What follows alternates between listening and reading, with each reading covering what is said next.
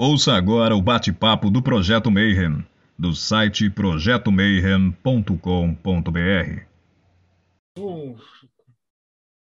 Bom dia para quem é de bom dia, boa noite para quem é da boa noite, 93 para quem é de 93.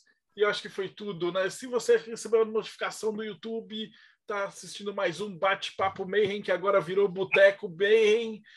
E dessa vez a gente mudou nessa temporada, não sou mais só eu, e agora a gente tem vários convidados aqui, né? Então, diretamente do Mayhem, Rodrigo Elutarque. Salve, pessoal. Em busca da mediunidade nunca tida ou perdida, ou qualquer coisa. E dos reinos enoquianos, Ulisses Massad. Salve, galera. Se tem um assunto que eu gosto, é estado alterado de consciência. Também do Morte Súbita, diretamente, o irmão malvado do Teoria da Conspiração, Tiago Tamussauskas. Boa noite, pessoal. É mediunidade, estados alterados de consciência na prática mágica. Só aí tem umas quatro hashtags que todo mundo aqui gosta. E do Japão, diretamente da base do Monte Fuji, Robson Belli. Ohayou gozaimasu. Muito bem, pessoal. Vamos ficar sabendo um pouco mais e o que isso pode ter a ver com meditação budista, o Zen. É, hoje, antes de apresentar então nosso convidado, também queria agradecer a, a Germânia da Eclésia Babylon. Tudo bom, Germana? Tudo bem. É, eu que agradeço a oportunidade de trazer o Léo aqui para estar tá falando sobre esse tema, que é bastante interessante para a gente, né? Seja muito bem-vindo, Léo Martins. Como é que você está? Oi, pessoal, boa noite, valeu pelo convite, tudo certo. É, o pessoal que está acostumado, tá, a sua primeira vez aqui é que nem o Clube da Luta, se é a primeira vez, vai ter que lutar, né? Então, a primeira pergunta que a gente faz é como é que você chegou até aqui, cara? Qual que é a tua jornada? Né? Você começou pequenininho, ia na igreja, né? aqui tirando, tirando o Robson, todo mundo aqui fazia né? comunhão, essas paradas e tal, e aí 20 anos depois o cara está fazendo doutorado em estudando pessoas com realidades diferentes. Eu não vou dar spoiler, não, mas o mestrado e doutorado desse cara é genial. Então, conta um pouquinho para a gente. Como é que é a tua história? Bom, eu nasci em Pedro Leopoldo, essa é uma parte importante. É né? uma cidade da região metropolitana de Belo Horizonte. É uma cidade, por um lado, muito urbana, mas ao mesmo tempo tem algumas características interioranas. Né? O pessoal sabe, é a cidade natal do Chico Xavier. Então, eu cresci ouvindo histórias sobre mediunidade, sobre visão de fantasmas, sobre contatos com alienígenas, visão de lobisomens e criaturas assim. Eu pesquisei alguns casos de visão de lobisomem, chupacabras, várias coisas que as pessoas relatavam naquele ambiente. Eu fui crescendo ouvindo isso e eu sempre fui muito curioso. Eu sou extremamente curioso, quase patologicamente curioso. Eu sou tão curioso que eu passo vergonha na rua. Então, às vezes eu passo na, no centro da cidade, tem uma fila, fila de qualquer coisa. Eu pergunto para as pessoas na fila, eu paro na fila, essa fila é para quê? De tão curioso que eu sou, vai que é um negócio legal. Então, eu sou muito curioso. Imagina você crescer num ambiente desses, em que as pessoas relatam todo tipo de coisa estranha. Eu ficava me perguntando: será que isso é verdade? Não é? Será que essa pessoa tem algum problema mental? O que está acontecendo? Será que essas coisas existem? Será que essa pessoa está mentindo na minha cara? E aí eu fui crescendo nesse ambiente e eu comecei a fazer coisas por minha iniciativa, porque eu queria ver com os meus próprios olhos. Por exemplo, teve uma noite, se eu me estender muito, vocês me cortam, tá, gente? Teve uma noite, por exemplo, eu tinha mais ou menos, segundo meus parentes, eu tinha por volta de 6, 7 anos. Eu estava na casa de uma tia-avó, ali na região também, e tinha um casebre do lado que diziam que era assombrado. E eu queria ir lá, né? Porque o pessoal falava que via uma senhora que tinha morrido lá décadas antes de um ataque cardíaco. E eu queria ver a senhora, porque eu ia ver com os meus próprios olhos se esse negócio de fantasma era real. E minha mãe não deixou eu ir para o lugar. Por razões óbvias, né? Prego enferrujado, escorpião, qualquer coisa. Aí o que, que eu fiz? Esperei todo mundo dormir e mais ou menos umas 11 horas da noite eu pulei a janela da cozinha, porque eu não achei a chave para sair. Pulei a janela da cozinha e fiquei lá. Na minha cabeça eu fiquei a noite toda, mas eu devo ter ficado umas duas horas lá, sentado num toco, olhando ver se eu vi o fantasma da mulher. E nada do fantasma, resolvi ir embora. Né? Então, na hora que eu voltei, pulei de volta a janela da cozinha, derrubei as panelas, sou o caos danado, todo mundo acordou, apanhei, fiquei de castigo, não vi o fantasma. Então, eu sempre fui me metendo nessas situações porque, eu, caramba, eu quero ver se existe um negócio, eu quero saber. Não quero ficar só na crença vazia, na crença terceirizada, vinda de outras pessoas. Era muito religioso, então eu cresci no catolicismo e eu mergulhei fundo pela mesma razão, exatamente o mesmo motivo. Né? Se existem essas coisas extraordinárias, como milagres, Deus, Espírito Santo, eu quero ter o um contato mais próximo possível com esse negócio. Eu não quero só acreditar porque tem alguém falando. Então eu queria até ser padre, lá pelos meus, mais ou menos a mesma idade, assim. E até os 10 anos por aí, eu falei, não, eu quero ser padre porque eu quero, não quero só acreditar na palavra do padre lá, eu quero ter o conhecimento que ele tem para eu poder julgar por mim mesmo. Só que aí eu fiquei sabendo do negócio do celibato que tinha, eu falei, esse negócio não vai rolar, não é legal, eu já gostava das menininhas na escola, então eu já vi que não ia dar certo, esse negócio de celibato, e eu acabei me afastando e acabei me afastando mais ainda da religião. Mas essa curiosidade, ela continua me movimentando. Né? Eu sempre fui atrás, sempre li tudo que eu pudesse ler sobre o assunto. Mais ou menos com os meus 15 anos, eu criei um grupo lá na minha cidade, que era o GUPEL, Grupo Ufológico de Pedro Leopoldo. Tem gente aqui que já foi entrevistada. E é...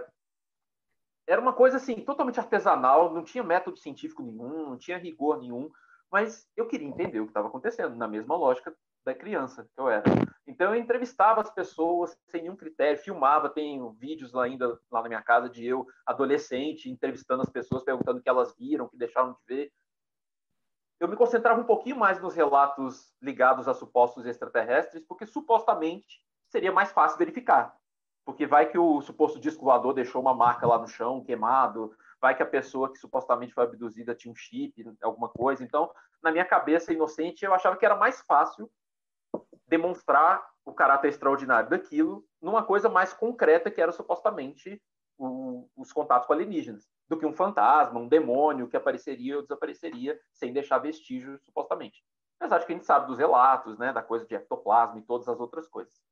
Mas eu fui para esse lado, então, artesanal, investigando relatos, é, coletando relatos, e rapidamente eu entendi que é muito mais difícil ter esse elemento comprovatório que ia satisfazer minha curiosidade do que eu achei que fosse. É muito mais difícil conseguir uma, um vestígio físico que fosse muito convincente, ou conseguir algum artefato supostamente na pele da pessoa que de fato é extraordinário, enfim.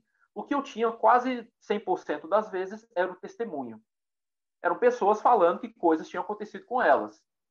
E aí, rapidamente, eu entendi que se eu quisesse satisfazer a minha curiosidade, o caminho mais promissor era entender o testemunho era entender as pessoas, porque 99,9% da matéria-prima que eu tinha sobre o assunto eram relatos. Né? E aí, esse foi um dos motivos, embora não o único, para eu estudar psicologia. Porque eu queria entender os relatos, queria entender a subjetividade, queria entender a saúde mental. Será que esse pessoal todo tem transtornos mentais? Será que dá para reconhecer? Dá para distinguir um médium de uma pessoa que só tem uma esquizofrenia, está vendo coisa, ouvindo coisa? Eu tinha todas essas curiosidades. Eu falei, não, tem que fazer psicologia para entender. Foi aí que eu mergulhei de cabeça, eu tinha um interesse muito grande em hipnose também, né, estados alterados de consciência, ayahuasca, todas essas coisas. Falei, cara, é psicologia para mim, porque é, a gente até conversou um pouco aqui antes de começar, né? Tem vários caminhos possíveis para a gente sanar essas curiosidades ou para a gente tentar. Um deles é a ciência, e foi o caminho que eu escolhi. Para mim fazia mais sentido.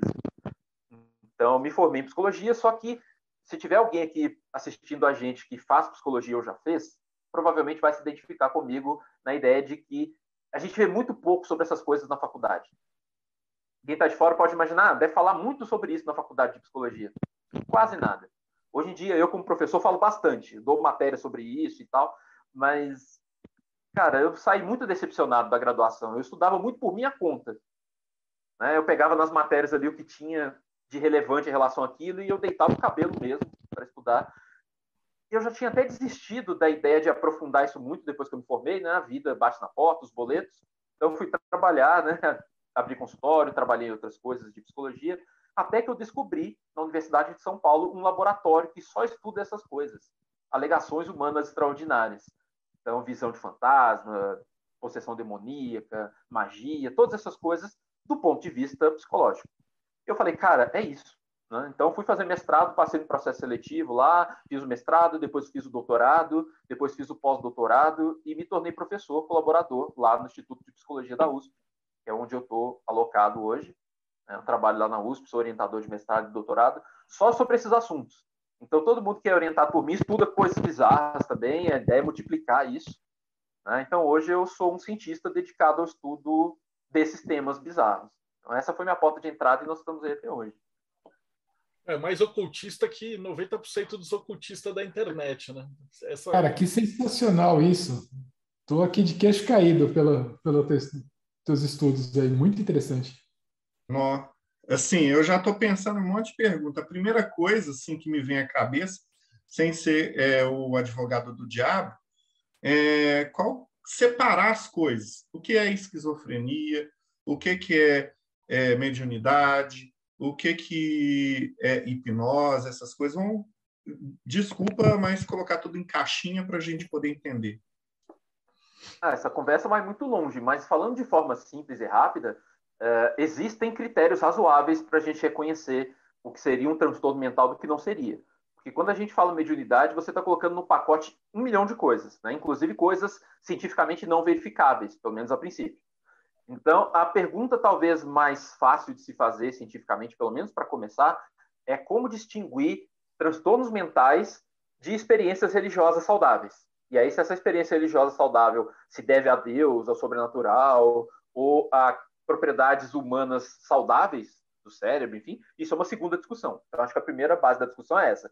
Nós estamos lidando com vozes na cabeça da pessoa porque ela tem uma esquizofrenia, ou isso é alguma outra coisa, mas que não é patológica. Nessa primeira, nessa primeira distinção, a gente tem alguns critérios que as pesquisas mostram. São basicamente nove critérios. Se a gente, se a gente for resumir todos eles, a gente chega a nove. Tem nove coisas que a gente tem que olhar e, e se dependendo da direção que vai nesses nove critérios, você consegue falar com uma segurança bastante razoável se a pessoa tem um transtorno mental e todo aquilo que ela está falando de Deus, ou de mediunidade, de espírito, ou de ETs, vai para o pacote do transtorno mental, ou se vai para o pacote do seja lá o que for, não é transtorno mental. Né? Não vou alongar eu, muito. Eu te pedi, eu te pedi para você falar um pouquinho dessas partes, porque muita gente que procura a gente está acompanhando e tal, às vezes o cara acha que tem mediunidade, eu tenho. Todo mundo que é médium que eu conheço, nesses 25 anos, já passou algum tempo que ele olhou e falou assim: será que eu sou louco? Né? Então, como é que a pessoa que está, tipo, escutou voz ou alguma coisa, ela pode fazer uma primeira etapa, assim, falar assim, eu sou louco ou eu tenho alguma coisa diferente? Então, como eu sou da psicologia, eu vou ser chato nesse ponto, né? Eu só tenho receio de estimular as pessoas a fazer um autodiagnóstico. Né? Isso é complicado, não se deve fazer, né? Diagnóstico é para profissional. Mas tem algumas coisas que talvez possam movimentar essa pessoa para ela pensar se ela deve procurar ajuda ou não né? Falar, ah, talvez tenha um negócio aqui que eu tenha que olhar com mais cuidado, ou então não, acho que está super de boa e tal. Então, não quero que as pessoas se diagnostiquem, mas talvez eu possa ajudar um pouco com esses critérios para as pessoas terem uma noção inicial e tomar um curso de ação. Né? O principal critério, a gente não olha nenhum deles sozinho, tá, gente? Então, vou falar de alguns critérios, mas nenhum deles sozinho dá conta. Você tem que olhar todos.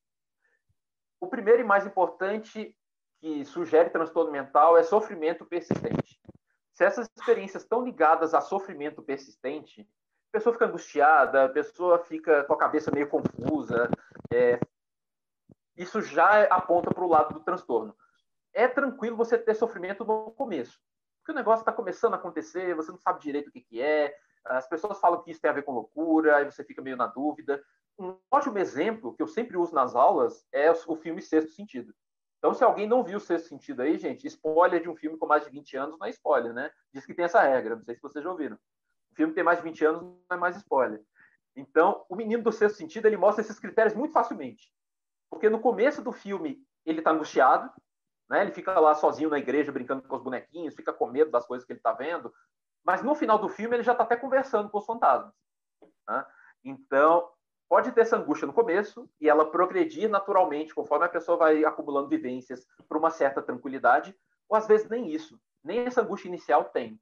Porque às vezes o contexto social explica, a pessoa cresce num ambiente religioso e as pessoas vão falando: não, isso daí é mediunidade. Ah, não, isso daí é tom do Espírito Santo.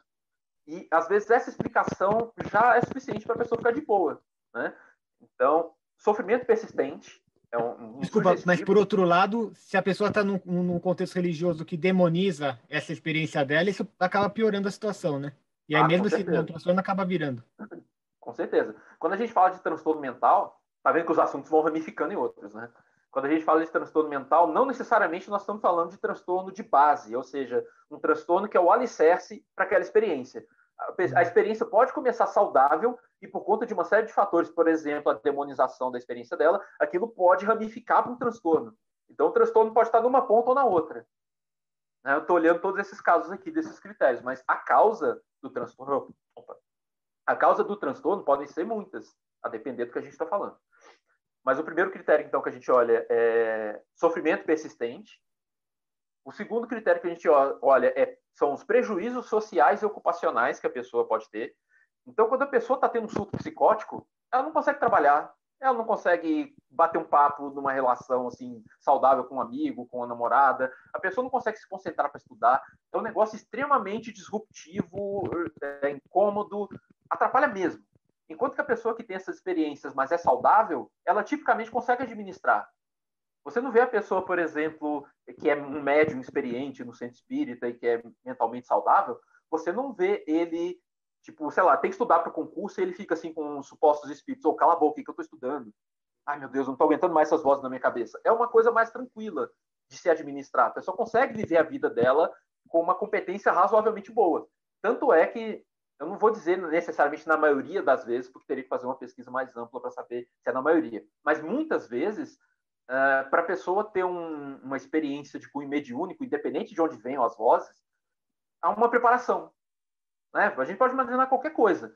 Lá no candomblé, a pessoa não vira no santo, tá, tá no supermercado e ela vira no santo. Ou então, um médium espírita, ele está lá no ônibus, ele começa a psicografar no banco do ônibus. É uma coisa que tem uma preparação para aquilo acontecer. Então, não vai te atrapalhar tipicamente, pode excepcionalmente atrapalhar, mas tipicamente não vai atrapalhar você de fazer as coisas, não vai te atrapalhar de namorar, de trabalhar, nada disso. Então, prejuízos sociais e ocupacionais, quando eles acontecem com frequência, é uma outra coisa que pode indicar uma patologia. E aí tem vários. Um que você mencionou, Marcelo, é atitude crítica. Pessoas que têm um transtorno mental do tipo aí dos transtornos psicóticos, né, esquizofrenia, transtorno esquizoafetivo, essa família toda, durante o surto psicótico, o senso crítico vai para o espaço. É um negócio que na psiquiatria é chamado de certeza psicótica. A pessoa tem certeza que está rolando. Ela tem certeza que a voz é real e que é o, sei lá o quê, é o satélite de TV da Rede Globo que está tentando colocar palavras na cabeça dela. Ela tem certeza. Então, quando a pessoa fala, será que eu estou ficando louco? Isso já é uma coisa sugestiva de saúde mental. Porque o senso crítico está preservado. Ela sabe que, caramba, isso não é muito normal de acontecer, né? Isso pode ser coisa da minha cabeça. Lembrando que você tem que olhar todos os critérios juntos. Mas esse é um dos que a gente olha, atitude crítica preservada. E aí as pessoas vivem me procurando vários casos supostamente paranormais, sobrenaturais, que eu pesquisei ao longo dos anos, chegaram a mim por causa disso. A pessoa fala, Léo, olha, acontece um negócio comigo, eu não sei se eu sou doido, e eu sei que você é psicólogo e tal, você mexe com isso. Sabe? Então esse senso crítico já traz as pessoas para mim de forma que a grande maioria das pessoas que eu pesquisei ao longo dos anos, independente de onde vem a experiência dela, é mentalmente saudável. Esse é um dos, mais um dos critérios. É, compatibilidade cultural com o contexto da pessoa. Então, é, se naquele contexto cultural dela, na religião dela, no país dela, seja lá onde for, é esperado que certas coisas aconteçam, e se acontece com ela de forma muito parecida com o que aquele contexto preconiza, isso já é um possível indicador de saúde mental. Porque o transtorno mental, a psicose, enfim, os surtos, eles são idiosincrásicos, eles são individuais, eles são é, peculiares da pessoa. Vou dar um exemplo. É, Vou contar um caso aqui, vai. Tem uma, eu vou mudar alguns dados para não identificar a pessoa. Tem um sujeito que ele é bastante bem resolvido na profissão dele, um profissional de sucesso, tudo certinho. Então, aqueles critérios que eu falei já, já não acontecem com essa pessoa, né? É, sofrimento persistente, tá tudo certo. O sujeito trabalha bem, ganha bem, tem família, tem namorado, tá tudo certo. E aí, ele me procurou falando que tinha acontecido um negócio com ele. Que ele tinha numa noite dessas, acordado com seu cabelo sendo puxado para trás. Aí ele acordou achando aquilo estranho. O quarto dele estaria inundado por uma luz azul e que ao redor da cama três ou quatro seres de baixa estatura e que esses seres estavam fazendo ele flutuar em direção ao teto. E vou resumir a história porque a história é longa. Ele flutuou em direção ao teto, é, chegou lá numa luz no céu, extraíram sêmen dele, várias coisas, uma mangueira colocada no genital dele para sugar fluidos e coisas assim. E ele acredita hoje que ele tem um filho que foi gerado por esse processo e que esse filho vive lá no espaço, que os ETs é, usaram né, como cobaia para isso. E profissionais de saúde que conheceram essa pessoa antes falaram assim: ah, não, isso é logicamente um transtorno mental. Né? Da mesma forma que a pessoa fala que é Jesus ou qualquer coisa assim. Só que se você for olhar no contexto cultural muito específico, que a gente chama de ufologia, isso tudo é normal. Qualquer livro de ufologia que você pegar dos anos 90 para frente, vai estar tá cheio de relatos de abdução, de extração de óvulos e de sêmen, de produção de fetos híbridos, toda essa coisa. Então, se você está nesse meio, como essa pessoa que eu estou dizendo está, isso é normal e esperado. Então, já não Tem é um mais. roteiro, né? Tem um roteiro, tem aquilo que é esperado de acontecer, né? Então, já não é mais aquela coisa idiosincrásica, individual, como você falar que você é Jesus e que o anticristo é a Rede Globo, e tem uns satélites lá que ficam passando na sua cabeça e tentando colocar pensamentos na sua cabeça para te desviar da sua missão. Entende? Eu inventei um roteiro aqui agora, mas que é um roteiro altamente bizarro e individual. É difícil encontrar um grupo que fala, não, você é Jesus mesmo, e a Rede Globo está colocando pensamentos na sua cabeça e tal. Se tiver, aí a gente já tem um elemento contextual aí, para enfraquecer o caráter individual daquelas ideias. Mas a gente tem que fazer o dever de casa muito grande de quando pega uma pessoa, quando está conversando com alguém que fala coisas muito bizarras, de falar, não, tá, vamos ver se quais são os contextos que essa pessoa bebe, né? Qual é a água que essa pessoa bebe, de onde que ela está vindo, de onde que ela pode ter tirado essas coisas. E aí muito do que a gente acha esquisito está tá validado no contexto. Né? Então tem esse critério, tem, tem vários. Então, assim, a gente pode ficar falando aqui até amanhã, não sei se interessa. Mas tem mais alguns critérios aí. Não sei se vocês querem que eu vá para esse lado ou não. Eu tô, assim, é, com uma curiosidade eu vivo cres... é, escutando já há muito tempo que nos sanatórios estão cheios de médiums, não sei se isso é lenda urbana, que estão sendo tratados como se fosse doido, mas na verdade eles são médicos. Isso chega a ser realidade? Como que é? Então, hoje em dia, tem vários pontos aí, né? Historicamente, essa frase tem algum sentido, mas cada vez menos porque, para começar, né, a luta antimanicomial esvaziou essa noção de, de sanatório.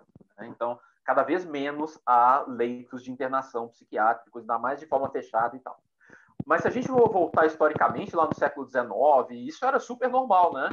Quando a gente pensa, por exemplo, lá na França, o Charcot, com as histéricas dele, internadas lá e tinha uns procedimentos muito bizarros, esse é um dos pilares, inclusive, da, da história da hipnose e tal, das, das técnicas para lidar com esse tipo de coisa. Bastava a pessoa falar coisas esquisitas que ela era internada. Isso até bem pouco tempo atrás estava valendo, bem poucas décadas atrás ainda valia essa ideia de que falou coisa estranha, isso é um forte indicativo de transtorno mental. Tem uma professora, colega minha, que infelizmente caiu nessa, para vocês verem tanto que isso é atual, estava dando uma supervisão de estágio, não vou falar instituição, já que foi nem nada, mas estava dando supervisão de estágio, e aí uma das alunas do, do último período né, de psicologia falou que a paciente dela falou, tinha dito que era médium, que ela via e ouvia espíritos. E a professora falou: ah, beleza, já sabemos que é psicótico. Não, né? Pelo amor de Deus. Então a gente está falando aqui que, é, independente do sobrenatural existir ou não, experiências incomuns podem ter origem saudável, como na grande maioria das vezes é mesmo. Então, confusões diagnósticas existem, as pessoas vão ser cada vez menos internadas por causa disso, porque a cultura está mudando, a cultura médica, psiquiátrica, psicológica está mudando em relação à internação. Mas que existem muitas confusões de diagnóstico, existem. Conheço casos de pessoas que relataram abduções por alienígenas e foram medicadas, medicação antipsicótica. Isso fez um mal danado para a pessoa. Aí sim a pessoa começou a ter problema. Né? Porque a vida dela está toda organizada e tal. Ela só falou: olha, acontece um negócio esquisito comigo. Uma vez por mês aparecem uns carinhas lá no meu quarto e me levam ela começou a tomar medicação de psicótica e aí ela começou a ter problema. Pensamento desorganizado, de angústia, de insônia, um monte de problemas. Né? Então, sim e não. Né? A coisa da internação, menos, muito menos, mas a confusão diagnóstica ainda existe. Por isso que a gente, eu sempre falo, sempre dou matéria, falo desses critérios diagnósticos, que eu estou formando psicólogos, né? E colegas psiquiatras, enfim. Então, as pessoas têm que saber dessas pesquisas e muitos não sabem. Então, em termos leigos, a gente pode dizer que se, se essa relação com a, com a mediunidade está sendo problemática, é quase como se fosse um relacionamento abusivo. Aí a pessoa precisa procurar ajuda. Então, já, é, de novo, né? Tentar não fechar diagnóstico de forma não profissional, Sim, mas, mas para saber quando é que a pessoa procura alguma ajuda. Sim. Então, isso vale para outras áreas da vida também, né? Da mesma Sim. forma como um relacionamento normal com a sua parceira, seu parceiro, se o negócio está causando mais sofrimento do que sendo bom, pode ser bom você procurar uma psicoterapia. Se essas experiências estranhas também começarem a perturbar, sim. Inclusive, de novo, é o que a gente vê no sexto sentido, né? Quem que ajudou o menininho a lidar com essas coisas todas? Os psicólogos, né? O psicólogo. colega meu lá do filme. Então, é, não é papel do clínico, do psicólogo, do psiquiatra questionar a veracidade da experiência. O que a gente tem que questionar é se está fazendo bem ou está fazendo mal.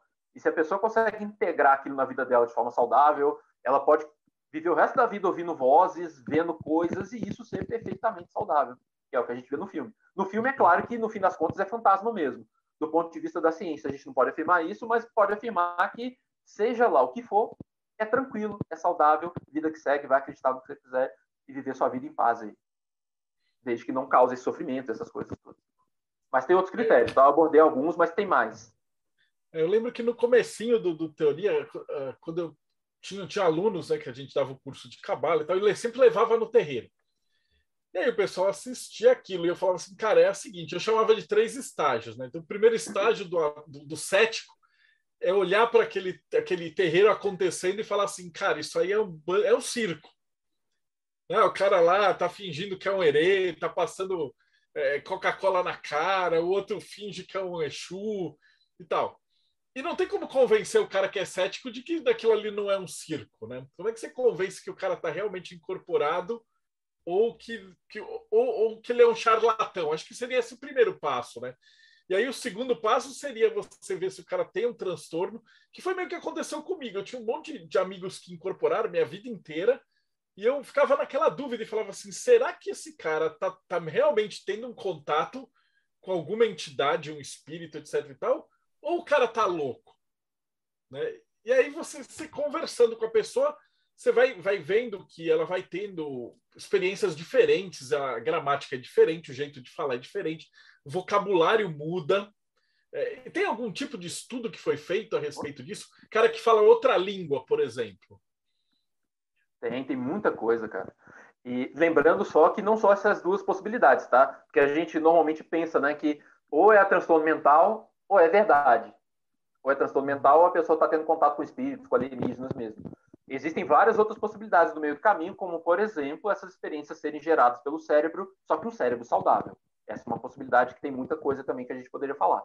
Mas tem pesquisa, sim, dá para a gente entender que algo diferente está acontecendo, por exemplo, com as pesquisas usando ressonância magnética funcional né, e eletroencefalograma. A gente consegue ver que a pessoa entra em estados diferenciados de consciência durante a mediunidade, por exemplo, durante a psicografia.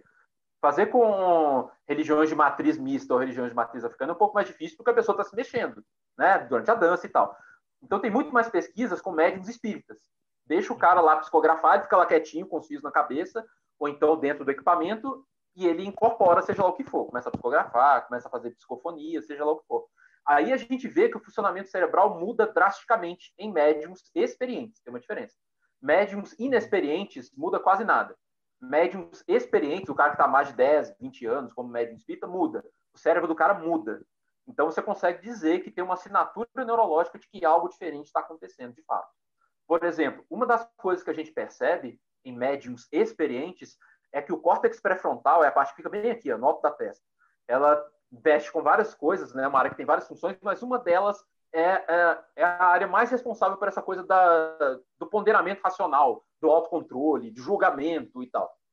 Nos médiums experientes, na hora que ele está psicografando, por exemplo, essa área é praticamente desativada. Tipo, ela dorme, ela apaga. O que é muito bizarro, né? Do ponto de vista mais inicial, de você olhar aquilo, a pessoa está lá escrevendo coisas aparentemente complexas, concatenadas, que tem um sentido, mas o córtex pré-frontal dela está off. Enquanto você vê, por exemplo, em médiums inexperientes, o cara acabou de chegar, tem um ano que ele psicografa, dois anos, o córtex pré-frontal está trabalhando, o que sugere que ele está fazendo um esforço consciente, pelo menos em parte, para escrever aquilo, ou pelo menos está julgando o que está acontecendo. Ele lê e fala assim: ah, esse negócio aqui não sei, será que tá, muito, tá bom isso aqui? Será que não tá? À medida que ele vai adquirindo experiência naquilo, o negócio vai passando, o córtex pré-frontal relaxa, esquece e o negócio vai só no automático. Então, córtex motor, córtex visual, isso tudo funciona bem. Sistema límbico funciona bem, mas o pré-frontal vai para o espaço. O que, que isso sugere? Que o, o, funcionamento cerebral dela mudou, então ela está experimentando um estado diferenciado de consciência, sim, você consegue ver em tempo real o negócio acontecendo, e que não é algo racional, pelo menos no sentido consciente. Então, quando o médium volta falando que, ah, eu lembro mais ou menos do que aconteceu, ou então, ah, eu até lembro, mas eu não tive o menor controle, faz sentido com o que a gente está vendo no funcionamento cerebral dela. Ou seja, não é mero fingimento. Na grande maioria das vezes, não é mero fingimento. O que não quer dizer que é necessariamente um espírito. A gente sabe, por exemplo, que por treino, por aquisição de hábito, você consegue fazer várias coisas assim no piloto automático. Vou dar um exemplo cotidiano que é mais simples, tá? Não estou falando que esse exemplo equivale 100% a ser um médium psicografa, mas só para entender a lógica.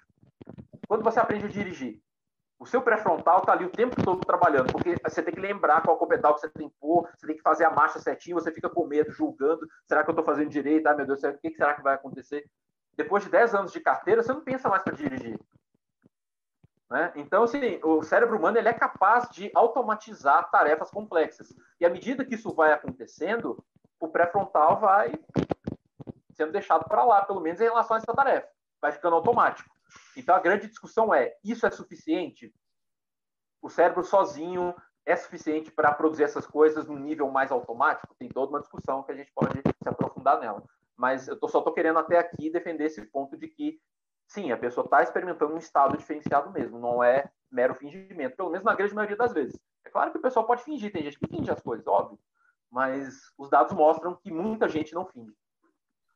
É, essa, essa experiência que você me falou, acho que é a coisa mais fantástica que a gente escutou aqui, porque é nosso sonho, é, é tipo pegar a ciência e testar essa galera e ver se tem ou não tem, né? Acho que essa é a grande curiosidade, acho que tanto eu como o Thiago, é, o Robson Ulisses em relação aos anjos enoquianos e tal, sempre foi a nossa curiosidade de falar assim, porra, tem ou não tem alguma coisa além, né?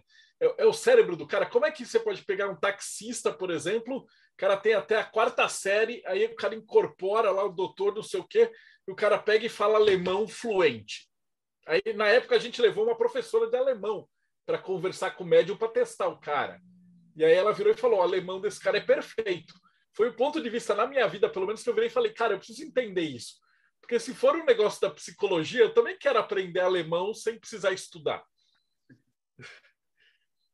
E foi, foi um ponto, assim, para mim foi muito importante, porque eu falei assim, cara, como é que o cara está falando uma língua que ele não tem nenhum contato, ele não tem nenhuma experiência, não tem filme, não é algo que você vê na televisão, e de repente o cara incorpora lá e fala fluente, e a gente trouxe na época a gente fazia umas experiências científicas bem nas coxas, assim, tipo, tinha um amigo nosso que tinha um bafômetro.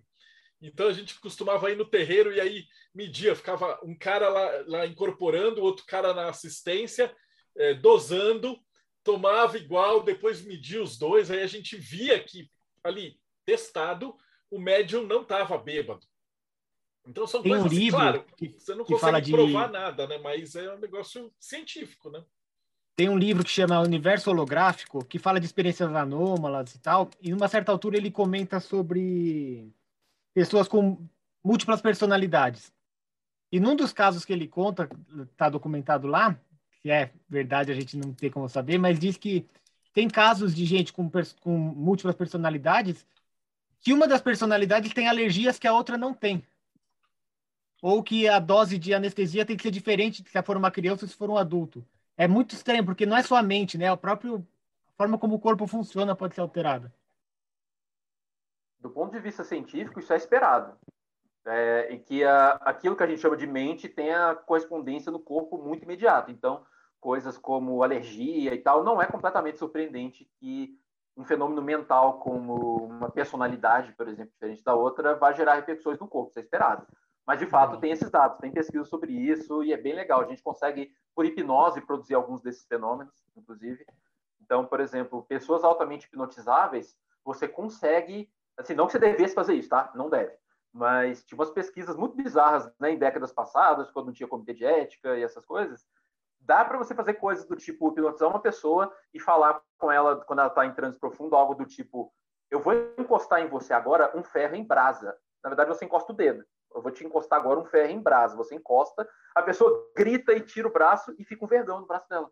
Quem produziu esse vergão? Ela mesma. Né? Aquilo que a gente chama de psicossomática. Então você consegue produzir no seu corpo efeitos que vêm da sua cabeça.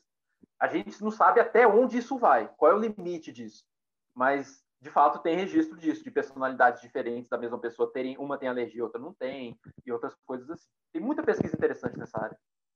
E tem alguma pesquisa científica que, digamos assim, consegue é, induzir esses estados que a gente trata como mediunidade?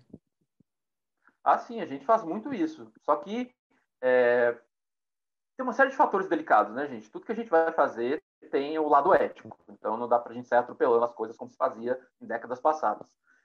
O que a gente faz normalmente é pegar pessoas que já são médiums ou qualquer coisa assim e com a colaboração dela fazer o que tem que fazer, medir o que tem que medir, quando ela, por vontade própria, entra nesses estados.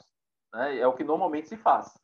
É, mas tem, vou dar só um exemplo de que dá para induzir experiências ditas espirituais, inclusive de forma a sugerir que o cérebro tem um papel muito grande nisso. Um neurocientista canadense chamado Michael Persinger, ele morreu recentemente, inclusive, ele foi o pioneiro disso e agora tem várias pesquisas continuando esse trabalho inicial dele. Ele fundou uma área que às vezes é chamada de neuroteologia, é, tentando entender como que o cérebro pode produzir experiências religiosas. Se vocês jogarem depois aí no Google a expressão capacete de Deus, ou em inglês God Helmet, vocês vão ver vocês vão ver um capacete que parece aquele capacete de futebol americano, só que cheio de eletrodos, né? E ele colocava nos seus voluntários e ativava certas áreas do cérebro alternadamente, às vezes não ativava nenhuma, para ver a reação das pessoas. E resumindo muito a ópera, ele notou que o, o o lobo temporal esquerdo, ele fica bem aqui em cima da orelha, é uma parte do cérebro que dá essa voltinha aqui, ela tem uma relação muito forte com experiências ditas espirituais. Então, quando você estimula essa área em laboratório, o pessoal vê coisa, o pessoal ouve coisa, tem sensação de uma presença, que aí ela pode atribuir essa presença a Deus, a alienígena, seja lá o que for. Algumas pessoas têm experiências fora do corpo. Então, o Persinger e outros neurocientistas passaram a defender a ideia de que o, o o cérebro como um todo, mas com um pouco de ênfase, o lobo temporal esquerdo tem um papel muito forte nessas experiências, inclusive de forma espontânea. O fato de você fazer isso em laboratório te dá um certo controle de perceber que aquela área é importante e tal. Mas isso pode acontecer espontaneamente. Vou dar um exemplo da ficção que todo mundo conhece. De novo, spoiler de filme que tem mais de 20 anos, então azar. Tem um filme do John Travolta chamado Fenômeno. Não sei se vocês já viram esse filme. É, ele vê uma luz no céu e ele começa a, a, profetizar coisas, ver coisas e tal. E no final do filme você descobre que ele tem um tumor no lobo temporal esquerdo, que está produzindo essas experiências. Então, tumores podem produzir experiências desse tipo. A epilepsia, se der descarga, as descargas no lugar certo, por exemplo, no lobo temporal esquerdo. Isso quer dizer que todas as experiências têm essa mesma explicação? Não é um fenômeno guarda-chuva. Tem várias coisas que cabem nesse guarda-chuva. Várias coisas podem causar vozes, várias coisas podem causar experiência fora do corpo, mas uma delas, pelo menos que a gente sabe, é estimulação de certas áreas cerebrais com ênfase nessa. Legal. Porque uma discussão que sempre tem é se o médium nasce ou se ele pode, ou se ele pode ser treinado, né? Sim. Já ouvi várias opiniões diferentes sobre isso, e é interessante saber o que a ciência diz. Então, tem pesquisa sobre isso também. A gente sabe várias coisas. É, existem certas características que são da pessoa.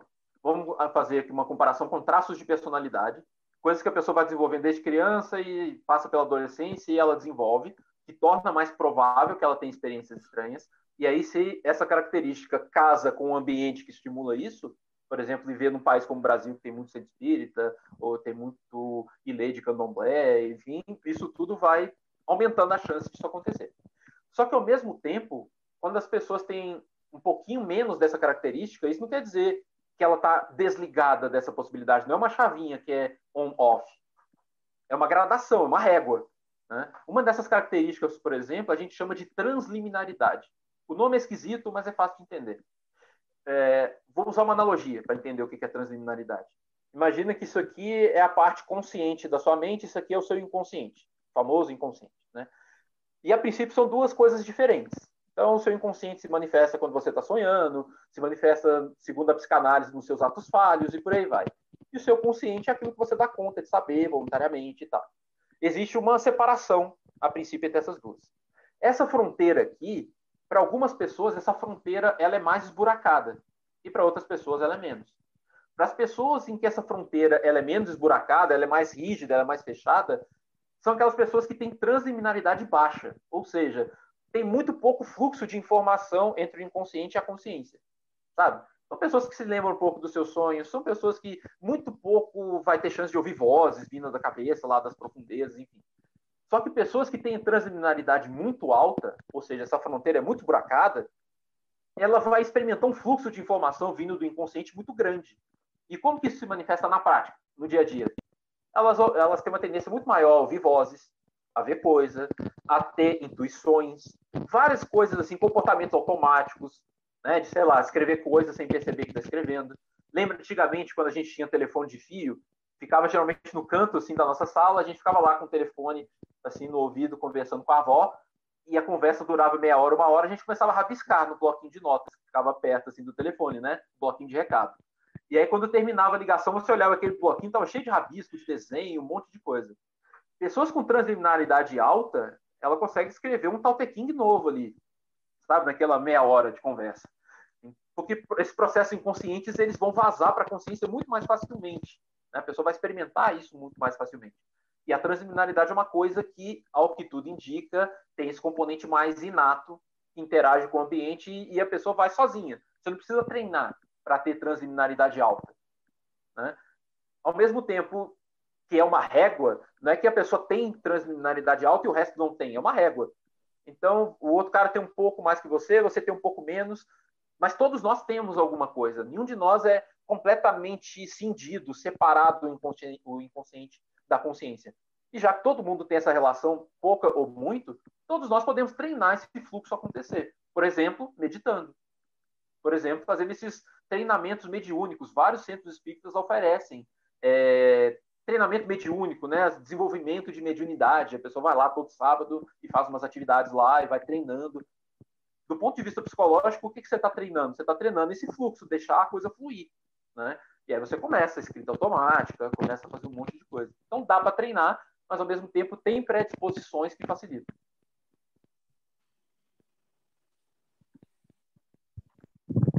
Eu estou com um monte de pergunta aqui, dúvida, mas o Robson parece que está querendo falar alguma coisa. Eu Pode quero perguntar. falar sobre hipnose, estados alterados de consciência e também sobre esse treinamento. Robson. Pode perguntar. Pode perguntar. Não, pode perguntar você. Eu ia, eu ia perguntar se essa trans, transliminaridade pode ser desenvolvida. E ele falou, ele encerrou falando sobre isso. Eu ia falar se os processos mágicos, as práticas mágicas, podem ser um meio de aumentar esse processo de transliminaridade. Aí ele, ele já afirmou que sim, que a prática pode levar ao desenvolvimento. É, a gente Qualquer... tem exemplos, inclusive, do Spare mesmo. O primeiro Magia do Caos, ele fazia muito disso. Ele chamava de escrita em transe. Né? E aí o cara entrava num transe mediúnico e fazia os desenhos, os sigilos, as evocações, tudo, tudo nessa, nesse formato. E a minha primeira pergunta ia ser a respeito da hipnose, do estado de hipnose. Se ele vê a diferença entre o estado induzido de, hipnose, de transe da hipnose e o estado de mediunidade de um espírita. Se ele vê a diferença entre um e outro. Tem diferenças, mas tem semelhanças. Então, tem alguns pontos de conexão e tem pontos de diferença. Nos dois casos, a gente está falando de estados diferenciados de consciência. Eu não vou nem usar a expressão, vocês devem ter notado que eu estou tomando cuidado para não falar estados alterados de consciência, porque é um termo que já ficou banalizado. Então, cada um já tem a sua visão interna do que é um estado alterado de consciência. Então, estou de proposta escolhendo outras palavras para ficar uma coisa mais ambígua mesmo. É, nos dois casos, a gente está falando de estados diferenciados de consciência mesmo. Só que, e esses estados alterados, eles podem beber de capacidades humanas universais, que todo mundo tem. E aí faz sentido quando os espíritas dizem, por exemplo, que todo mundo é médium. Aí faz algum sentido, pelo menos nesse, nesse âmbito. Todo mundo tem essas capacidades, alguns mais, outros, outros menos, mas todo mundo tem. Mas, ao mesmo tempo, começam as diferenças, porque mediunidade e hipnose são duas coisas que também têm um elemento cultural muito forte. Mas muito forte mesmo. Vou dar um exemplo. Quando você compara médiums brasileiros com médiums britânicos, que está rolando, o conteúdo das psicografias, o conteúdo das psicofonias. Tem pesquisas mostrando que a diferença é enorme. E qual é a diferença? O conteúdo da experiência é fortemente coincidente com a cultura de onde a pessoa vem. Então, enquanto cartas mediúnicas e, enfim, falas, seja lá o que for, manifestações espíritas no contexto brasileiro, que a gente pressupõe que seriam de espíritos, né, de alguém que não está aqui especificamente no Brasil, alguém que está em outro lugar, essas experiências elas são altamente coerentes com uh, as religiões que a gente está falando aqui, né? Então, se a pessoa está no centro espírita, ela vai falar de reencarnação, vai falar do nosso lar, vai falar dessas coisas todas. se a pessoa está no, no ilê de candomblé, ela vai falar é, das entidades que são ditas ali. Mas se a pessoa está na Inglaterra, e eu tive a oportunidade, inclusive, de fazer pesquisa lá, de ir lá para falar com essa galera, entrevistar e tudo mais, o conteúdo vai ser muito mais anglicano, vai ser muito mais relacionado com as religiões de lá, de calvinismo, essas coisas. Uh, o médium psicografa uma carta, você vai ler a carta, a carta não está falando de reencarnação, ela está falando de ressurreição da alma, ela está falando dos pressupostos daquele contexto religioso. Né? Tem um outro exemplo muito legal que mostra a influência da cultura também. Fizeram umas pesquisas muito legais sobre a língua dos anjos. Sabe essa história de em certas religiões evangélicas o pessoal começa a falar a língua dos anjos, essa coisa toda? Não, o pessoal... Bloqueando Ulisses. o pessoal está zoando internamente aí, né? É... eles fizeram uma pesquisa, uma análise de conteúdo da linguagem dos anjos, o que, que o pessoal fala no Brasil e nos Estados Unidos. O que, que eles descobriram? A gente está supondo aqui, vamos pensar pela, pela crença da galera lá, que, são, que é a língua dos anjos. Né? Então, os anjos lá, seja lá onde for que eles estão, eles falam daquele jeito. Só que eles foram analisar os fonemas, entre várias outras coisas, eles viram que uh, lá nos Estados Unidos, a linguagem dos anjos é cheia de fonemas do inglês. Por exemplo, o the, eu não vou saber falar certo, né? o TH, né? o the, the, né? aquele som do THE, THO, que a gente não tem aqui no Brasil, não tem na língua portuguesa. Né? Então, a língua dos anjos lá é cheia de TH. E aqui não, não aparece essa língua. Então, assim, ou são anjos de, de tribos diferentes, ou a gente está falando de uma influência cultural muito específica. Né? Aconteceu a mesma coisa lá, essas pesquisas não são de agora, tá, gente? No século XIX, lá na França, tinha uma médium espírita bastante famosa, que é a Helene Smith. E a Helene Smith, ela, inclusive, aí vocês devem até conhecer mais que eu, vocês devem ter ouvido falar dela, porque ela é uma médium bem famosa aí, nos círculos esotéricos, enfim. E, entre outras coisas, ela dizia que ela saía do corpo e nessas experiências fora do corpo, ela ia ao planeta Marte. Chegava lá, via a galera, ela voltou falando que tinha a civilização marciana lá, ela fez desenhos. Se você jogar na internet, você acha os desenhos dela. Os marcianos usavam sandália gladiador, tinha umas ovelhas lá que eles criavam e tal, eles usavam saiotes, enfim. E ela conta que ela foi lá tantas vezes que ela aprendeu o idioma marciano. Então ela falava marcianês. Só que no século XIX tinha um pioneiro da psicologia francesa, que é o Théodore Flanois. E ele contratou um linguista para, junto com ele, estudar a Helene Smith. E eles chegaram à conclusão, que, entre outras coisas, que o idioma marciano da Helene Smith era uma variação infantil, palavras deles, do idioma francês. Então, eu vou, vou é, exagerar aqui, mas em francês, bom dia, bonjour. E em marcianês era bonjour, sabe? Então, o idioma marciano dela era uma distorção do idioma francês, que é o idioma que ela conhecia. Então, quando a gente estuda essas experiências espirituais, enfim, muito do que a gente percebe é um paralelismo muito forte com a cultura de origem da pessoa que bate até com um daqueles critérios de saúde mental que eu falei lá atrás, lembra? Que um deles é compatibilidade com a cultura de origem. Então, aquilo que a cultura preconiza que deve acontecer, o que é esperado naquele contexto que deveria acontecer, normalmente acontece. Então, a pessoa, mesmo que não seja de propósito, ela muitas vezes ecoa aquilo que é esperado no contexto cultural dela. É, o Léo, a gente estava brincando porque o, o John Dee, que é um dos textos bem famosos né, dos anjos enoquianos, ele é um cara justamente que no, no século XVI falava que ele conversava com anjos e tal. E aí você tem os goécios, que são os demônios, que o cara fazia vocações e tal. E era uma coisa engraçada, porque logo, logo quando a gente começou a fazer essas pesquisas aqui, uns 20 anos atrás, a gente pegava esses sigilos, que eram é como se fosse o símbolo do demônio, né? Para você chamar o demônio e tal, do século XVII e tal. E a gente levava para o pai de santo do candomblé. E ele olhava o mesmo tipo de traçado e falava: olha, isso aqui é um Exu Tiriri. E aí a gente conseguia. E, obviamente, essas duas culturas nunca tiveram contato umas com as outras, né? Mas os desenhos que eles alegadamente falavam que era para chamar o demônio ou para chamar o Exu eram, eram símbolos muito parecidos, né? Isso era uma coisa que a gente ficava doido atrás. Falava assim, poxa, como é que tem uma explicação para isso, né? Ah, isso vai longe, cara. Isso vai longe. Pra... O primeiro cara que foi olhar isso com algum carinho na comunidade científica foi o Jung. Né? Quando o Jung começou a falar de arquétipos, essas coisas, um dos motivos era esse, que ele olhava a reincidência de certos símbolos em religiões, em grupos esotéricos, em doutrinas filosóficas, né? que certas coisas se repetiam. O papel do círculo, por exemplo, né?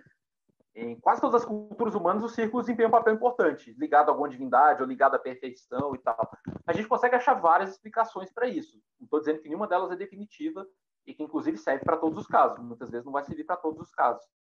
Mas é possível a gente pensar em explicações não sobrenaturais para coincidência de símbolos. Tá? Uma delas é. Uh, vamos dizer assim, como é que eu falo isso? O fato de certos símbolos serem muito básicos e eles vão acabar se repetindo justamente para esse caráter básico. Vou dar um exemplo mais fácil. Em certos lugares, o pessoal fala muito que culturas que não se conheceram, né, os egípcios, os maias, não sei o quê, todos eles fazem templos em forma de pirâmide. E aí a galera fala, nossa, então pirâmide deve ter um negócio especial aí dessa forma, tal, deve ter alguma coisa sobrenatural, ou é, as energias que essa forma geométrica inspira e tal, tal, tal mas tem uma explicação muito mais simples para ter tantos templos em forma de pirâmide, que é o jeito mais fácil de empilhar pedra. Simples assim. Então, assim, isso não quer dizer que isso explica todos os casos, só estou dando um exemplo de, um, de uma variável que é puramente humana, que justifica uma figura geométrica se repetir em diferentes lugares. Esse é um ponto. Não explica tudo, com certeza não, mas esse é um dos pontos. Outro ponto, tem uma coisa que a gente. Um dos vieses humanos que a gente tem, né? É a tal da padronicidade, a nossa tendência a ver padrões. Então, a gente sabe que isso vem da seleção natural, isso é muito, foi muito útil para a sobrevivência da espécie humana, você conectar coisas, né? Então, você sai da caverna lá, você é um homem das cavernas, sai da uma caverna lá, uma bela manhã, e o seu colega lá da sua tribo come uma frutinha que apareceu na árvore ali, 5, 10 minutos depois ele está estribuchando no chão e morre. É útil para a nossa espécie ter a capacidade de olhar para esses dois acontecimentos e falar, ué, aí tem, né? Não vou comer essa frutinha. Então, você juntar coisas que não necessariamente são juntas, são juntadas, né? Você fazer essas conexões, isso é útil para sobrevivência, não só da nossa espécie, outros animais também fazem isso. É, só que, como efeito colateral, hoje nós somos exímios reconhecedores de padrões. Quer esses padrões estejam lá de fato, quer eles não estejam. Então, um grande exemplo disso são as teorias da conspiração. Elas não viveriam se não fosse essa capacidade nossa. Né? Ah, o fulano falou isso e aconteceu aquilo, ah, então as duas coisas estão relacionadas, existe uma conspiração aí e tal. É, como que isso se aplica ao caso? Como a gente está procurando padrões o tempo todo, é, é muito fácil a gente, estudando religiões, por exemplo, a gente começar a enxergar pontos de conexão. Porque a gente já está fazendo isso, a gente já está procurando sem saber, é involuntário, é inconsciente. Então, tem tanta coisa acontecendo, tem tantas religiões, tantos símbolos, tanta coisa, que você vai começar a encontrar conexões. Né? Fatalmente, quer essas coisas estejam relacionadas ou não, você vai encontrar. Um exemplo clássico que o pessoal da antropologia odeia profundamente, jamais fale para um antropólogo sobre isso, é o Joseph Campbell. Sabe o Joseph Campbell, o poder do mito, aquele negócio todo? É, cara, quando eu conheci Joseph Campbell, eu fiquei apaixonado. Eu falei, cara, esse negócio é fantástico, esse cara descobriu o, o ouro, né? Só que aí, conforme eu fui estudando, enfim, tal, tal, tal, é, foi possível ver, por isso que os antropólogos odeiam Joseph Campbell, que aqueles paralelismos que ele fala entre as mitologias e tal, é um, é um exercício claro de padronicidade. Quando ele fala que o mito tal coincide tremendamente com o mito tal, lá da Mesopotâmia, que não tem relação nenhuma, ele está ignorando o mesmo número de casos, ou até mais casos, em que aquele padrão não se repete. Sabe? Então, quando, se você for pensar, sei lá, numa deusa que tem essa ou aquela característica, se você procurar demais, vai aparecer mais umas duas ou três. Entende? E você vai falar, pô, então tem uma relação e tal. A deusa japonesa da fertilidade com o deus hindu de não sei o quê. Mas a gente já está com essa tendência de ficar procurando padrão. E tem tanta coisa acontecendo que a gente vai encontrar. Inclusive de figuras geométricas, de símbolos, né? Tem tantos símbolos, uma hora você vai achar alguns que batem. Então, assim, eu estou dando dois exemplos de processos não sobrenaturais, não extraordinários que poderiam justificar isso, mas aberto à possibilidade de ter outras explicações para outros casos. Mas, como eu tinha dito no começo, né, tem tantos caminhos para a gente estudar esses fenômenos extraordinários, essas coisas todas. Um desses caminhos é a ciência. Foi o caminho que eu peguei. E na ciência a gente sempre procura a explicação mais simples primeiro. Não que a explicação mais simples seja necessariamente a correta. Às vezes não é. Só que é legal começar pela mais simples, porque se ela for a verdadeira, é mais fácil você descobrir, porque ela é mais simples, tem menos coisas para você investigar. Se ela for a explicação errada, também é mais fácil descartar. Né? Então a gente começa pela mais simples. Então, fazendo esse exercício, a gente consegue explicação para muitas dessas coisas, mas ainda sobra um ruídozinho, né? como diria o Wesley Safadão, aquele 1% vagabundo, né? sempre sobra um 1% lá que você não consegue explicar aquele negócio que motiva as pesquisas, mas a maioria das coisas a gente consegue achar alguma explicação. Olha, deixa eu fazer uma pergunta, galera, que, que acho que vai interessar todo mundo. É, você falou da, da, questão de padrão, de que a gente busca bastante padrão. Você tinha comentado antes que um dos fatores que a gente tem que analisar é a atitude crítica que pode, pode acabar tendo em vista. No ocultismo, além de a gente ter esses, esses padrões todos, a gente, inclusive, é treinado para encontrar mais padrões ainda. A cabala, a alquimia, basicamente, é uma, são ferramentas para encontrar padrões onde outras pessoas não encontram. Então, minha pergunta para você é o seguinte: é, tendo em vista que, se você observar o meio ocultista, você vai encontrar dois tipos de pessoas. Uma, um, um desse tipo de pessoa é justamente quem não tem a criticidade, aquela pessoa que tem aquela teoria e não vai abrir mão dela, e tem outras pessoas que gostam de discutir o assunto. Que dica você pode dar como psicólogo para que o ocultista não fique bitolado? Eita, pô, aí ah, eu não sei se eu tenho esse poder todo, não, mas vamos lá. Acho que vale para tudo, sabe? Isso eu falo para os alunos também. É... Tem um, um, grande divulgador científico bastante conhecido que é o Carl Sagan. Né? Tem várias coisas que ele falava que eu não concordo, mas tem várias coisas, a maioria delas eu concordo bastante. E tem um prefácio de um livro dele, que é um dos mais famosos, que é O Mundo Assombrado pelos Demônios, recomendo. Apesar de ter coisinhas ali que eu não concordo, enfim, mas é, a grande maioria das coisas é legal. E logo no, na introdução do livro, ele conta da, da, o principal aprendizado que ele teve na vida, com toda a carreira científica que ele teve. Ele foi astrônomo, professor na Universidade de Cornell. Mas a principal lição dele foi com os pais, e foi com quem ele aprendeu o ceticismo e a admiração. Né, ele fala que ele estava lá na, na, janela da casa dele, do, do apartamento, olhando para o mar, e a mãe dele, para estimular a curiosidade dele, falou: Você sabia que do lado do mar tem a Europa? Está lá? Os europeus estão lá, lá do outro lado. E ele, criança, ele conta que ele espremeu os olhos assim e ele achou que ele estava vendo alguma coisa se mover lá perto do horizonte. Ele falou: oh, Eu acho que eu consigo ver eles daqui. E a mãe dele falou: Não, você não consegue. E ele ficou diabos, né? Como que ela sabe? Ela não está dentro da minha cabeça para saber o que eu estou vendo. Como que ela sabe que eu não estou vendo? Né? Foi onde ele aprendeu, ele começou a pensar sobre ceticismo. E ele conta que na mesma época o pai dele levou, levou ele para a Feira Mundial de Nova York, a famosa Feira Mundial de Nova York de 1939, se eu não me engano que trazia as novidades científicas da época, e foi quando ele começou a se apaixonar pela ciência e tal. Então ele defende, eu concordo totalmente com ele, isso vale não só para cientistas, mas acho que vale para todo mundo, é a gente desenvolver esse equilíbrio entre o ceticismo e a admiração. A capacidade, o ceticismo não aquele, aquele sentido da palavra cético que é o senso comum. O cético é aquele, segundo o senso comum, que duvida de tudo. O cético é aquele que põe a mão no ouvido e fala lá, lá, lá, não quero saber. Isso não é cético. Isso é só cabeça é dura. Né? É, o cético é aquele cara que fala assim, tá, isso aí que você está dizendo, você tirou de onde? Você verificou esse negócio? Você tem certeza? Essa que é, esse que é o ceticismo saudável. Né? Então, mas também não é só ser cético. E é fácil duvidar de tudo. Né? E você consegue refutar qualquer coisa que você queira se você tiver obstinado o suficiente para duvidar de tudo. Né? Então ele fala que você tem que ser cético, mas ao mesmo tempo você tem que ter a mente aberta para as maravilhas que o universo pode te apresentar. A gente não sabe quase nada, né? A gente está engatinhando como civilização, então falta tanta coisa para aprender. E aí ele recomenda, e eu recomendo atrás, que a gente tente desenvolver esse equilíbrio entre o ceticismo e a admiração. A capacidade de se abrir para o novo, mas ao mesmo tempo o entendimento de que a gente pode estar errado, e a gente erra para caramba, mesmo. Tem várias pesquisas mostrando que a grande maioria dos processos psicológicos humanos, inclusive o raciocínio, são enviesados por processos inconscientes.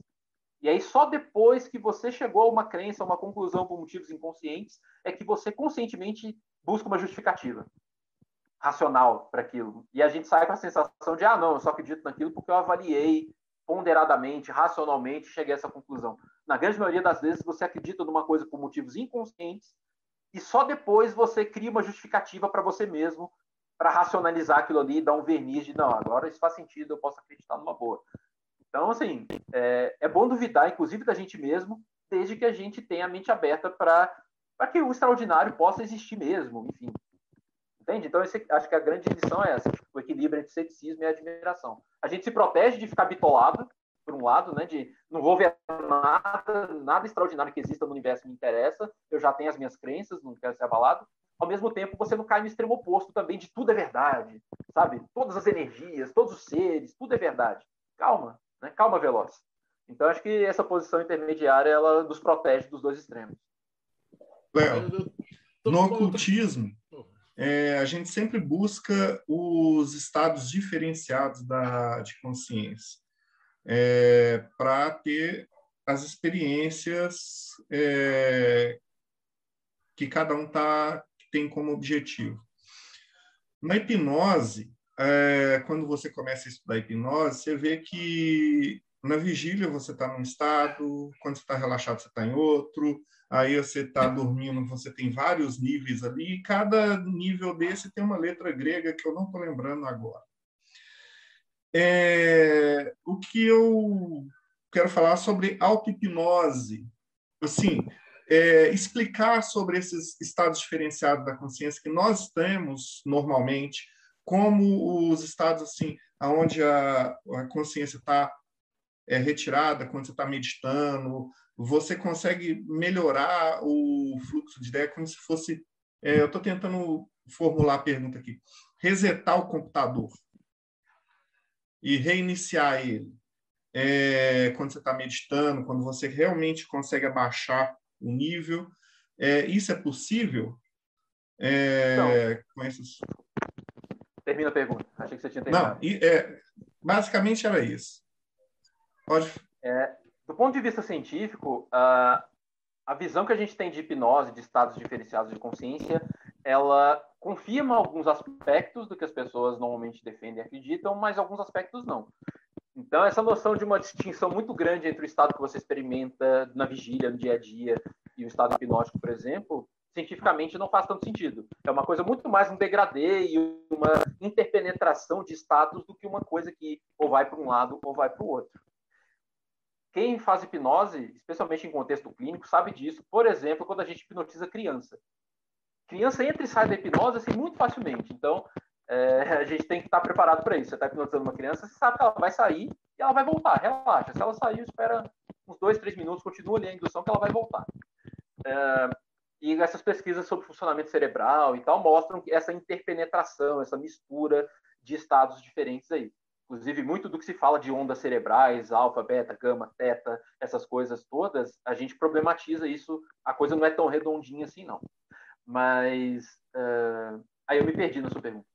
Eu fui falar a base do que eu queria responder e eu perdi a pergunta em si. O que você queria saber? É, assim, a auto-hipnose, a pessoa fazendo ah, tá, o, a meditação, ela consegue chegar nesses estados alterados de consciência que muitas vezes o mago está buscando através de é, químicos e outras coisas? Ah, super. É, é, vai ter diferenças, né? igual eu tinha comentado da mediunidade em relação à hipnose. O aspecto cultural já vai ditar certas diferenças. Então, o transe do mago não vai ser igualzinho o transe da pessoa em auto-hipnose, porque a gente está falando de universos simbólicos diferentes. Então, a experiência vai ser modelada por isso também. Mas nos aspectos básicos, a gente pode falar que tem uma conexão boa. E, e sim, através da auto-hipnose, se você passa pela experiência, se você aprende como o seu cérebro responde aquilo ali, você pode sim fazer auto-hipnose. Eu faço. Né, eu usei hipnose por muitos anos na clínica, hoje eu não clinico mais, estou trabalhando só com ensino e pesquisa, mas cliniquei por muitos anos, então você hipnotizando os outros e tudo mais, você aprende.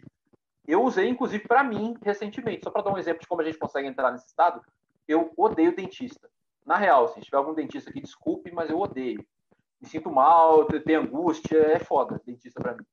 E é, tanto é que eu preciso tomar muita anestesia normalmente. Para fazer uma simples obturação, eu preciso tomar várias anestesias.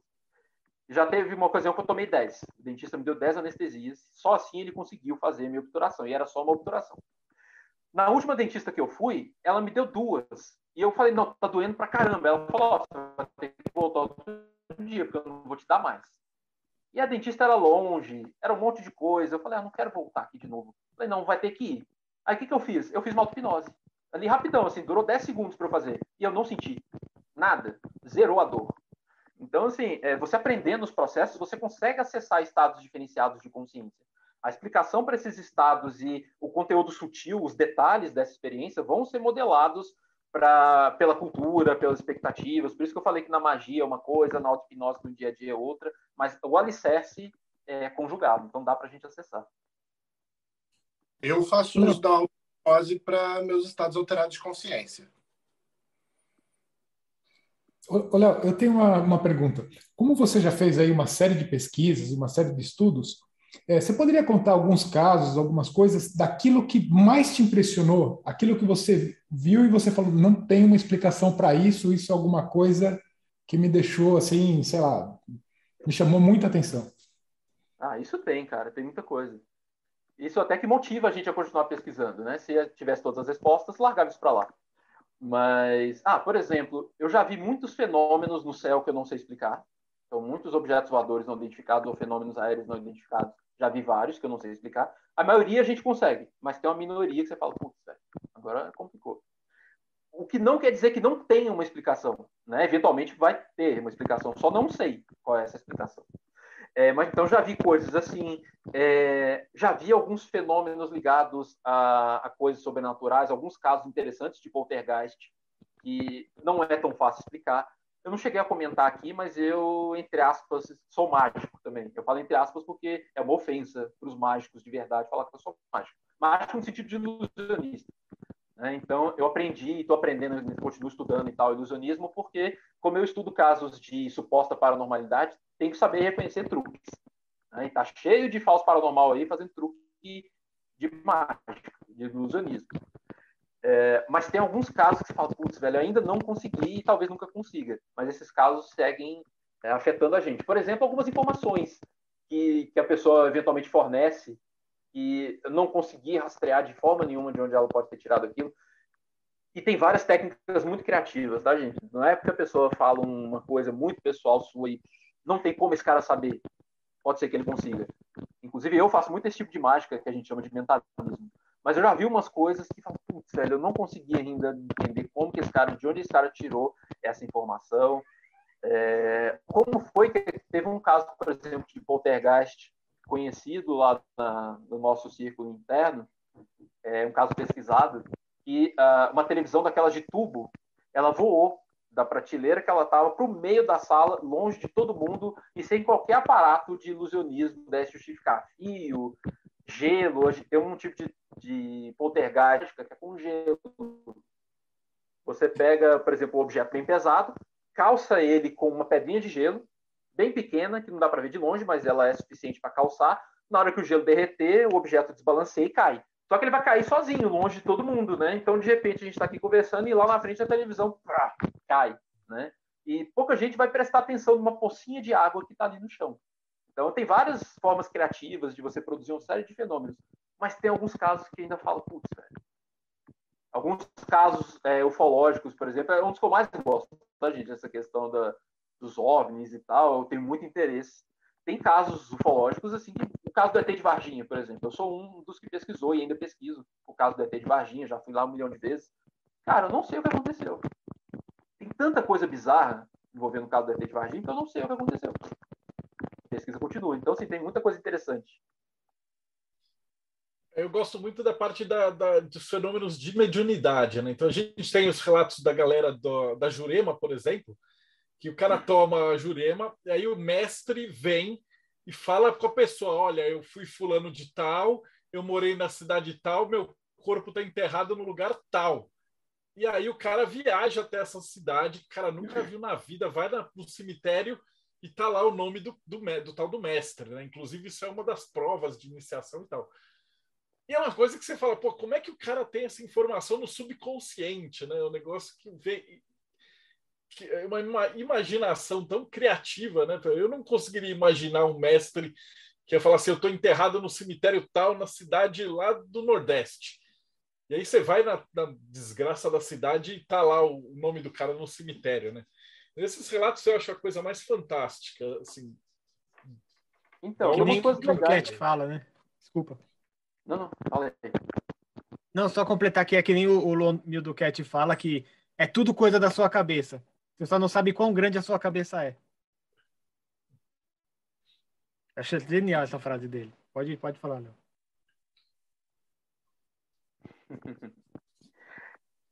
Então, tem, tem muitas coisas interessantes nessa, nessa parte aí de memórias de vidas passadas e coisas assim.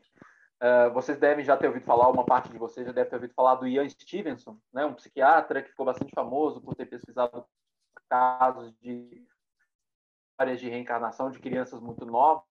E uma das coisas que essas pesquisas mostram de fato, porque embora casos extraordinários possam eventualmente acontecer, tem casos que a gente conhece, casos pesquisados, em que se conseguiu descobrir como que a pessoa acessou aquela informação. Inclusive um caso bastante famoso do Ian Stevenson, de uma criança que é, ela viu na TV, aparentemente, uma matéria que passou uma vez sobre uma cidadezinha lá, um, um cara que morreu na cidadezinha. Muitos meses depois, ela começou a falar daquele cara. E aí, até conseguirem rastrear foi na TV que ela viu aquilo, foi um cobrar para conseguir. É, então, assim, é, é muito importante a gente fazer esse tipo de, de, verificação e tal, mas pelo menos do lado científico, que é de onde eu vou falar, é o tal do lugar de fala, né? Meu lugar de fala é da, do lado da ciência. É, quando a gente faz essa verificação dessas informações de forma sistemática, inclusive dos casos mais interessantes, de vez em quando a gente esbarra em umas coisas que a gente não esperava. Por exemplo, tem um caso bastante conhecido, alguém já até baixou minha, minha tese de doutorado aí. É, tem um caso bastante famoso que era um menininho, não lembro mais onde é que foi, se foi na Índia e tal, mas ele falou esse tipo de coisa. Ah, meu nome era tal, eu vivia em tal lugar, na cidade de tal, beleza. Aí o Ian Stevenson, esse psiquiatra que eu estou dizendo, foi lá verificar. Descobriu o nome do cara, descobriu é, vários detalhes lá e tal que confirmariam. E se você parasse naquilo ali, beleza, falando, não, não tem jeito. Menininho de 5 anos de idade, lá no Camboja, sei lá onde, falando de, de um negócio lá na China e tal. Só que várias, vários detalhes que esse menino deu ao mesmo tempo eram bizarramente errados. Então, o mesmo menino que falava, olha, eu tinha uma unha encravada no pé direito, era o mesmo menino que falava assim, olha, a minha casa lá nessa rua era uma casa de esquina, que era a casa do fulano. Você ia lá, a casa de esquina não era a casa onde deveria ser, nem tem, né, sabe? Tipo, então, várias informações básicas também estavam erradas, mostrando vai ser muito mais complexo do que a gente imagina no começo, né? De novo, a nossa tendência a ver se você dá muitas informações, a chance de acontecer alguns acertos é bem razoável. E aí a gente tem a tendência a observar os acertos e ignorar os erros. Muitas daquelas previsões de fim de ano têm essa característica, né? A pessoa fala um milhão de coisas, um monte de coisa não vai acontecer, mas aí se numa dessas ela acerta uma, pronto, no ano seguinte ela já está sendo chamada para Ana Maria Braga para dar a previsão do ano, porque ela acertou ano passado aquela. Né? Então tem, é mais delicado, sabe? Isso que eu quero dizer. Pode ter alguma coisa extraordinária ali? Super pode. Mas primeiro a gente tenta ver essas alternativas. A gente sempre tem, tem um ódio mortal dessa galera que faz previsões e tal, porque eles estragam assim, tipo, eles são responsáveis pela galera cética odiar, se você falar qualquer coisa de hermetismo ou ocultismo, os caras já olham torto. Justamente por esse monte de charlatão, né? É, a, pelo menos no meu caso, a minha paixão sempre foi a, esse fenômeno de mediunidade. Por isso que eu acho que é, esses exercícios que eles estão fazendo com é, pôr o cara na máquina, mede o cérebro dele, vê se o cara está incorporado. De repente, eu não sei se o cara incorporar um Exu, a máquina registra de um jeito, ou o cara incorporar um preto velho, o cérebro dele fica de outro jeito. E aí, se um outro camarada incorporar um preto velho, tem uma, uma coincidência, né? Eu acho que o problema sempre vai ser a quantidade, né? Vocês vão precisar de muitos médiums para medir o cérebro dos caras para ver se as entidades são diferentes. Eu tenho fé que um dia a gente chega lá. A gente vai conseguir ter tecnologia e, e máquinas para medir isso, né? Mas eu acho que esse é o caminho. Eu admiro muito isso que vocês estão fazendo. Ah, valeu, cara. A gente está fazendo muita coisa, tem dados, sabe? Porque a gente aqui tem pouco tempo. Mas tem muita pesquisa legal, inclusive pesquisas sobre fenômenos parapsicológicos como telepatia e coisas assim. Mostra que tem resultado, isso é que é foda. É, os resultados acontecem num, num patamar superior ao esperado pelo acaso, a gente descartando explicações como fraude, como experimento mal feito, todas essas coisas. Então, assim, é um assunto que vai longe. E só para pimentar, já que vocês falaram de meditação, hipnose, nesses estudos sobre telepatia, os scores, os resultados são mais altos entre pessoas que são meditadoras experientes. Então, se o cara pratica meditação, por exemplo, os scores deles, os resultados deles são mais altos. Fala, putz, o negócio ficou mais complicado ainda, né? Então, não é um assunto fácil. E tem resultados experimentais interessantes.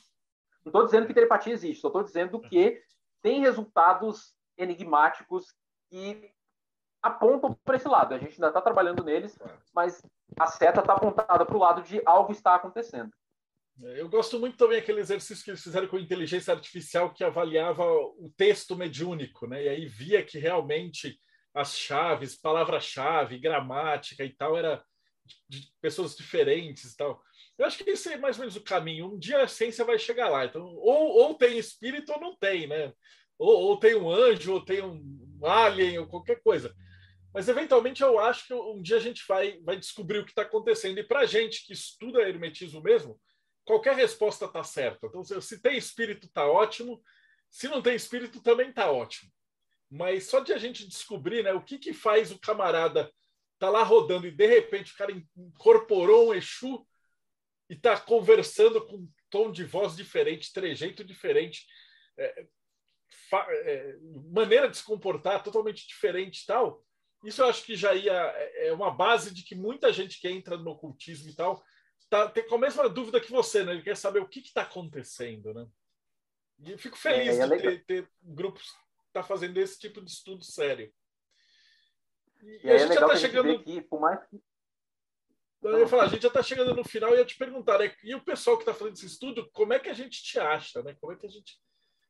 Ah, cara, o jeito mais fácil que eu, eu faço divulgação científica no Instagram, no arroba ideltapsi, tudo escrito, né? E lá eu estou sempre divulgando os eventos, os posts são todos sobre esses assuntos, então vai ter um monte de esquisitice lá nos posts sobre poltergeist, sobre alienígenas, sobre todas essas coisas dentro das nossas pesquisas. Então, quem quiser, confere lá no arroba no Instagram. Inclusive os eventos que a gente faz, as coisas lá na USP, tudo eu anuncio por lá. De repente a gente vai ter uma galera da mediunidade que se vocês precisarem para medir e tal, oh, muita gente assiste a gente. Então, eu acho legal você que está assistindo a gente, escutando a gente, e você tem algum fenômeno, alguma coisa e tal, entrar em contato, porque para eles é legal. Quanto mais gente eles tiverem para estudar, melhor para todo mundo, né? Com certeza.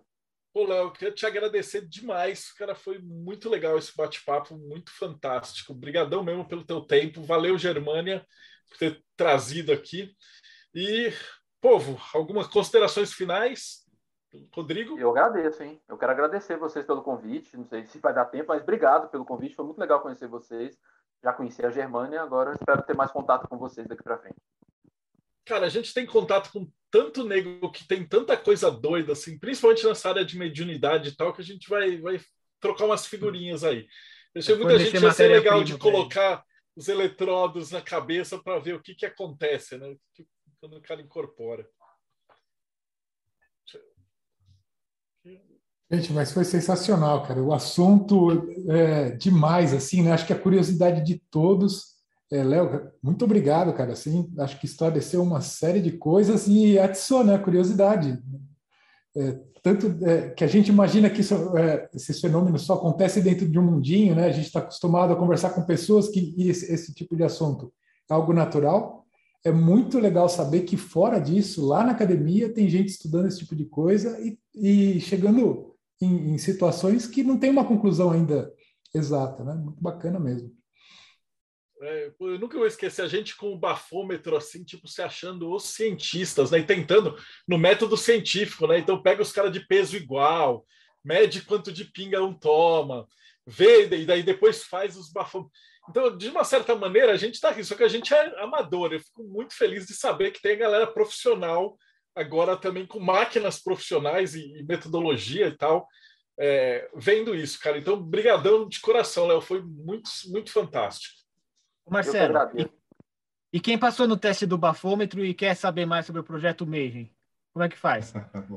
o projeto Mayhem ele é um grupo de da galera curiosa, né? Como o Léo falou, a gente é curioso, tá? a galera que está se juntando para ver isso. Então a gente Uh, no começo da pandemia, começou a entrevistar pessoal de ordens iniciáticas, grupo de candomblé, de umbanda, quimbanda, satanista, druidismo. Eu acho essa entrevista é de número 270, Léo, para você ter ideia.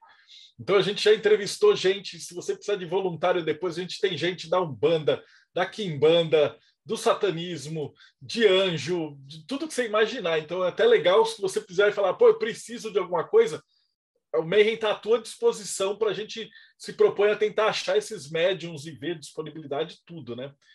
E, pra, e, isso só é possível graças à ajuda de vocês. Então a gente tem uh, a revista do Hermetismo, uh, tem o pessoal que. O, o, um outro Léo que também transforma isso aqui em áudio, em podcast, e as coisas, e aí esses gastos a galera se cotiza, né? via Catarse. Então é catarse.me barra TDC. Né? Lembrando que tipo, toda a grana que a gente arrecada lá, a gente converte e o que sobra em cada mês vai para os nossos projetos de hospitalaria. Né? Então a gente tem a ONG Infância Azul, o Instituto Curumim e vários outros grupos. Toda, todo mês, alguma loja maçônica apresenta algum grupo que está precisando de alguma coisa, então a gente contribui com isso daí. É isso, galera.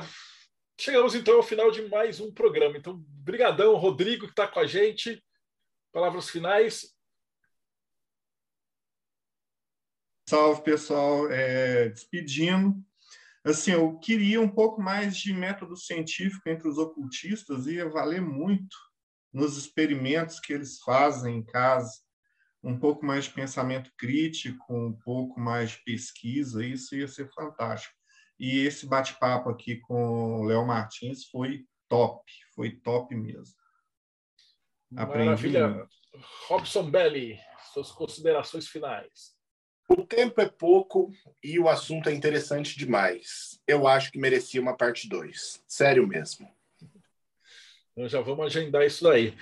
Tiago Tomussauskas, considerações é, papo de altíssimo nível, 2022 está tá indo muito bem até agora. Só tenho a agradecer ao Léo e com certeza vamos convidar ele para outras oportunidades para falar sobre outros assuntos, que ele domina vários outros assuntos também que a gente já viu. Belezinha. Germânia Gonçalves, direto da Eclésia.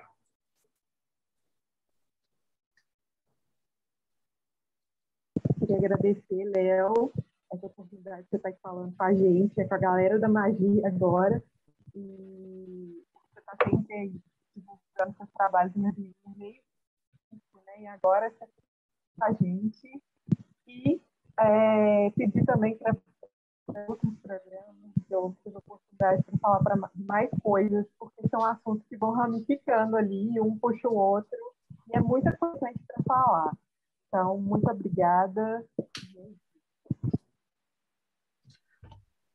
Maravilha. Então, eu peguei os contatos do Léo, para vocês seguirem ele, está aqui nas uh, nos textos da descrição do vídeo tem aí o, Instagram dele, tudo, e eu vou pegar os dados se ele quiser alguma outra coisa, e-mail, essas paradas todas. E agradeço todo mundo que seguiu a gente até agora no Bate-Papo Mayhem. Então, dá like, segue o canal e a gente se vê aí no próximo Bate-Papo Mayhem.